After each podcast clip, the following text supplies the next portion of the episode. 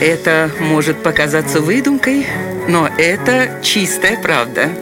Удивительные истории на радио 1. Во время Второй мировой войны сотрудник иранского консульства в Париже Абдул Хусейн Сардари спас несколько тысяч иранских евреев. Для нацистов он придумал следующую историю.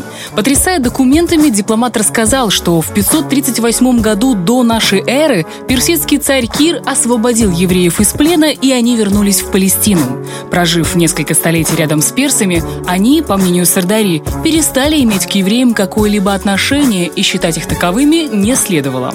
На самом деле иранский дипломат просто тянул время. И пока нацистские ученые всерьез изучали придуманную им байку, Сардари на собственные деньги делал евреям иранские паспорта, благодаря которым они могли покинуть оккупированный Париж. Рискуя своей жизнью, он спас несколько тысяч человек от участи быть расстрелянными. И это удивительная история.